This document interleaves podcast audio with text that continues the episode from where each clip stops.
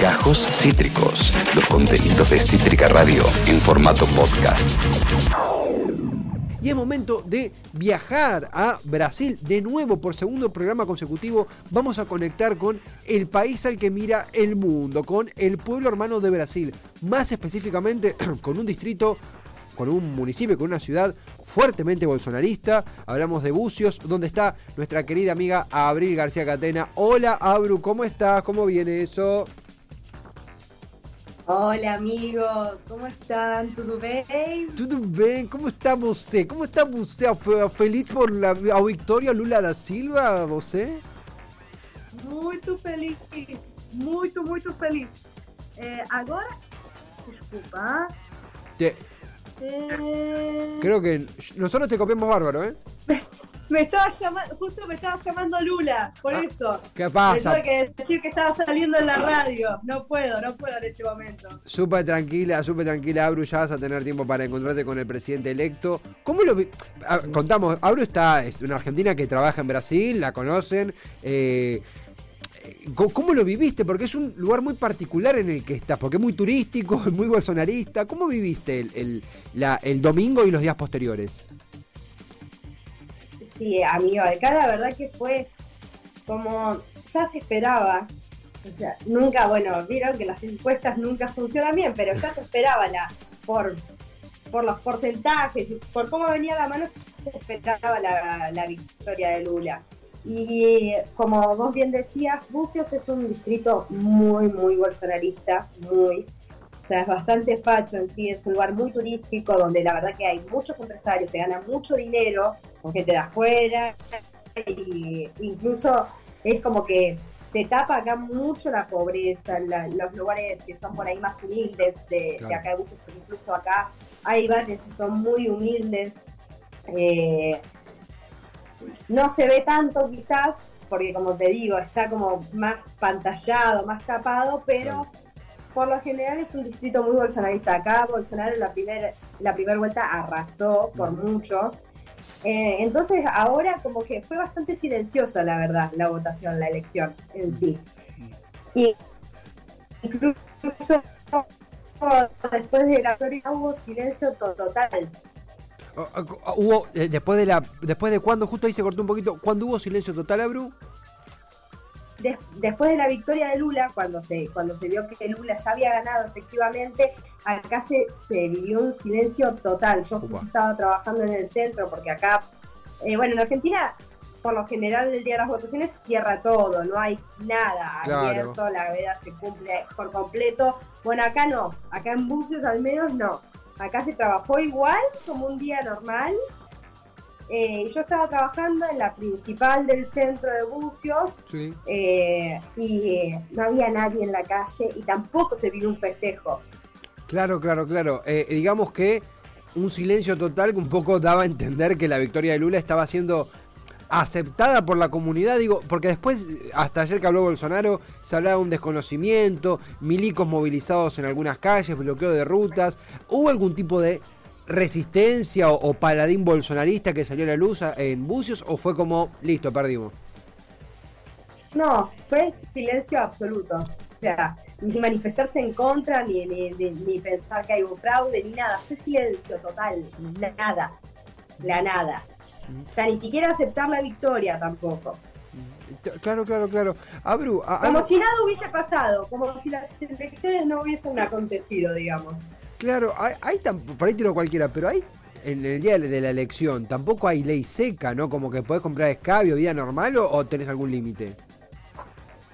Normal.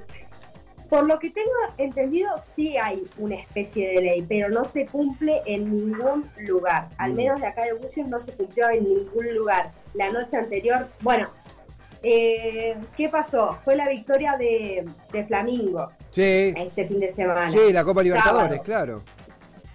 Exacto, ganó Flamingo y acá son todos flaminguistas, todos. Claro.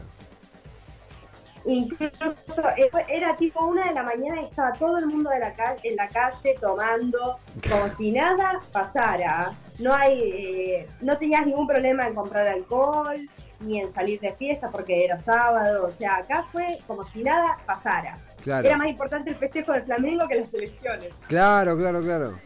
Claro, claro. Ah, eh, El Flamengo ganó la Copa Libertadores del sábado. Incluso Bolsonaro, después de votar, fue a saludar a los jugadores de- de- del Flamengo. Y Abru, eh, por ahí es, digo, uno también imagino cuando labura con, en la parte turística, inevitablemente perdés conexión con el suelo local, que es, que es- que puede ser otro, que tenés también otra dinámica. Pero en, en negocio, en el día a día con tus compañeros, ¿se habla de algún tipo de cambio o atención a partir de esta victoria de Lula? ¿Hay alguna expectativa? ¿Es como de eso no se habla? ¿Notás algo diferente en el ambiente o tipo, siga, siga? Mira, yo justo trabajo para una argentina. eh, trabajé para una argentina que estaba eh, en pareja con un brasilero. Él era bolsonarista a full, incluso militaba y trabajaba para, para las elecciones para Bolsonaro. Y ahí era como.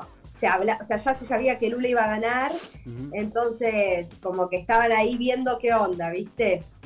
Como ya, ya, la- la- ya lo daban por perdida las elecciones. Claro, mira. Pero lo que sí pude charlar con uno de los clientes que venían del nordeste es que justo estaban comprando con nosotros donde estaba terminando de como de hacer el conteo de votos.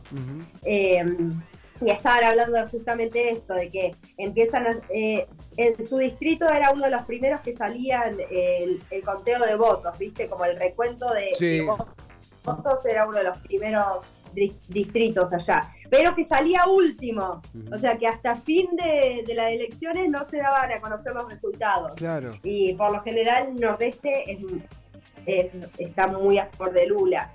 Eh, y ellos me decían que de- como que estaban preocupados en este sentido, como que de cualquier modo tampoco se presentaron como a favor de Lula, pero decían que no estaban desconformes, pero decían que de cualquier modo así ganara Lula que no iba a ser un periodo fácil.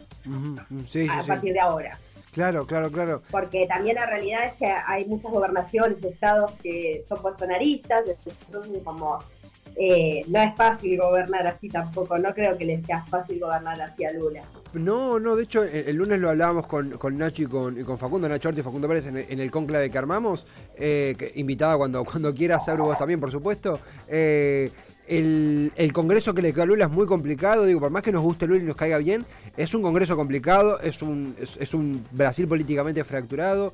Eh, Abru, te, te hago una pregunta, la verdad que es de la curiosidad, porque también es, es una pregunta muy argentina, pero acá hay una frase, a vos te, llegan las noticias o hablando con amigos de acá, que es eh, heladeras vacías, eh, shopping llenos. De que acá vos vas eh, a River, Coldplay ano- a- agotó 10, 10 estadios, vas al shopping y está lleno de gente, vas a comer y a veces no hay mesa, pero hay un problema económico, un problema salarial gravísimo en Argentina. Entonces acá la frase es heladeras vacías, shopping llenos. En Brasil, ¿ves algo de hay más guita circulando, menos guita circulando? ¿Cambió algo? No sé si me explico, como, ¿hay algún fenómeno o es más, más abstracto?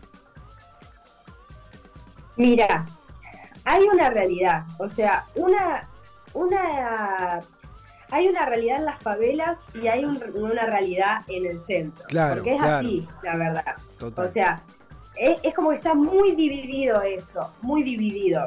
Eh, y yo la verdad que tampoco tengo mucho contacto Mm. con ni con las favelas y menos acá en Bucios porque tampoco es que hay favelas como en Río que son súper pobladas, Claro. sobre- sobrepoblación.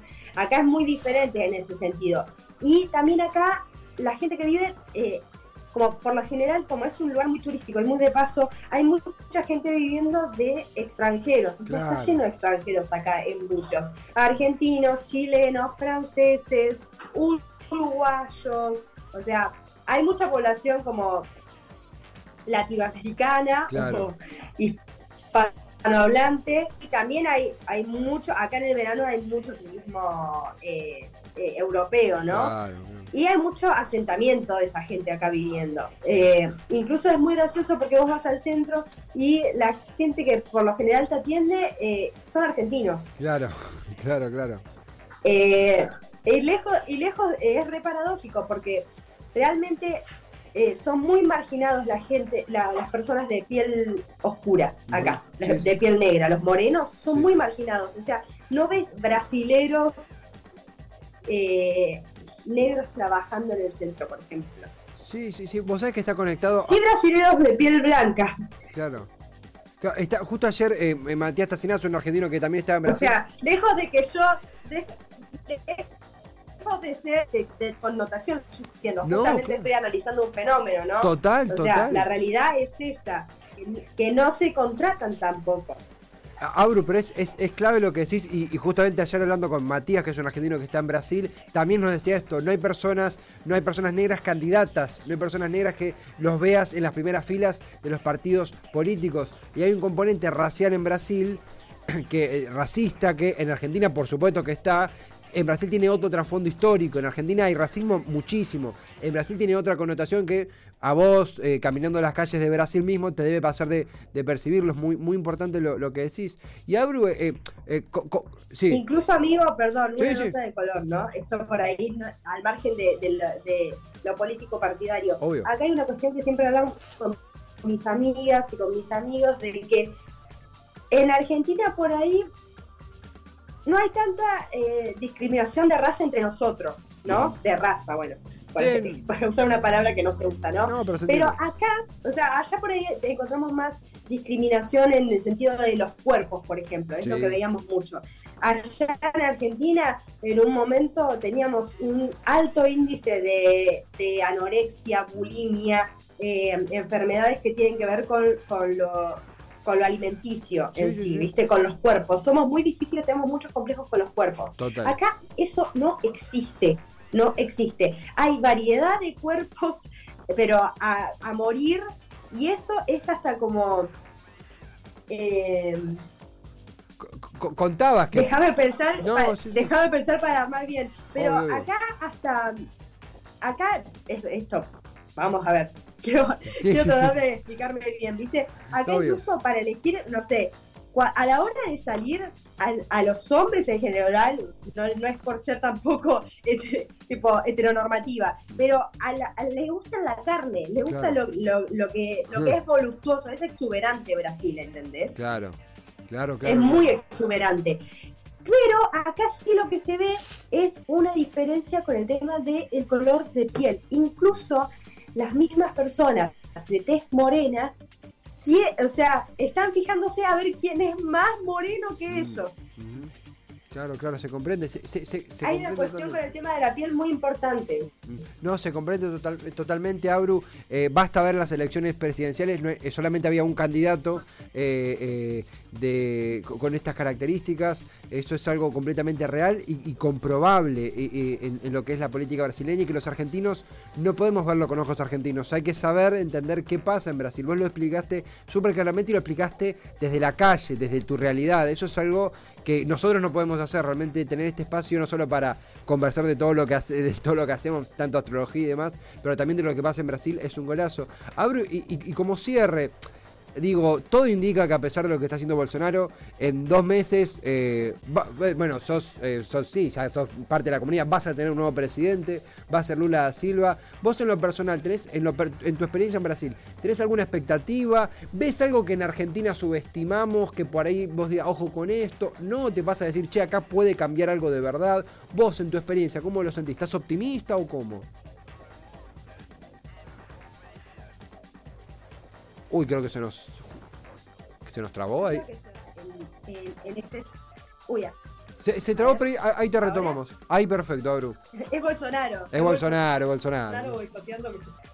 Me están censurando, amigo. pasa, pasa, pasa, pasa. Estamos acostumbrados. Eh, lo que decía es, yo creo que a mí en lo particular, o sea, yo tengo trabajo acá, vivo medianamente bien, o sea, vivo como si estuviera en Argentina, la verdad. Mm. Como en Argentina yo, la verdad que clase media vivía, podía vivir, se podía vivir, o sea, yo vivo como si viviera en mi país, la Claro, verdad. claro.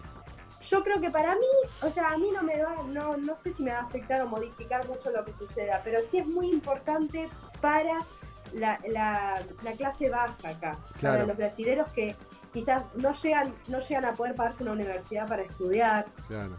¿Por qué hay tantos brasileños en Argentina? O sea, está bueno, más allá de que hay un montón de extranjeros en Argentina estudiando, acá es imposible pagar una universidad Mm. es imposible pagar una universidad.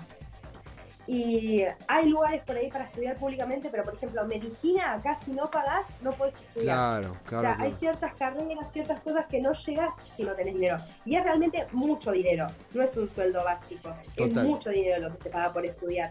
Eh, incluso para comer, o sea, acá la- yo escuchaba mucho, mucho que los brasileños se quejaban porque la leche estaba a 6 reales. Para mí la leche 6 reales, que me parece caro, pero no sé, ¿entendés? Yo pienso en esas familias, perdón, ¿te cortó? No, no, no se entiende. Eh, Vos pensás en esas familias, se- Pienso en esas familias, por ejemplo, una familia de seis personas que solamente tiene un sueldo básico para Claro. vivir, ¿entendés? Yo vivo sola, o sea, soy yo sola para mantenerme.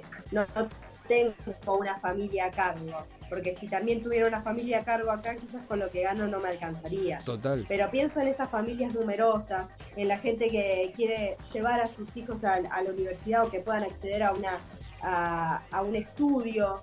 Eh, yo creo que ahí sí se va a vivir un cambio y que va a Totalmente. ser para mejor para esas personas, para esa parte de la sociedad brasilera. Y creo que es muy importante que esa ahora esa, esa parte de la sociedad estaba muy socavada, se- o sea, se- si ya estaba abajo, se venía abajo por mil. Claro, claro, claro. Abru, la verdad es que ha sido un, encuentro, un- un- una columna de poder abordar lo que está pasando en Brasil con alguien que está en Brasil, que además es amiga de la casa, que es amiga mía, pero además amiga de Cítrica.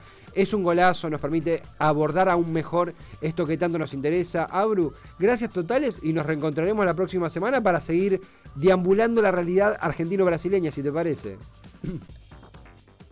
Re, amigo, muchas gracias. Gracias por darme el espacio, por charlar, por estar con ustedes a la distancia, pero estar juntos. Ah, Los extraño mucho y nos vemos la semana que viene. Nosotros a ti, Auru. Nos vemos la semana que viene. Besote gigante, amiga. Hasta pronto. Ahí se- Con esta imagen nos despedimos de Abril García Catena. ¿Quién es Abril García Catena? Nuestra amiga argentina viviendo en Brasil, trabajando en Brasil, que hace Argentina versus Brasil. La columna en donde hemos aprendido sobre Brasil desde alguien que camina, transita las calles del país vecino en estos tiempos donde el mundo mira hacia Brasil. Abril García Catena con esta mirada completa, humana, íntegra de lo que ocurre en Brasil. Acabas de escuchar Gajos Cítricos. Encontrá los contenidos de Cítrica Radio en formato podcast en Spotify, YouTube o en nuestra página web.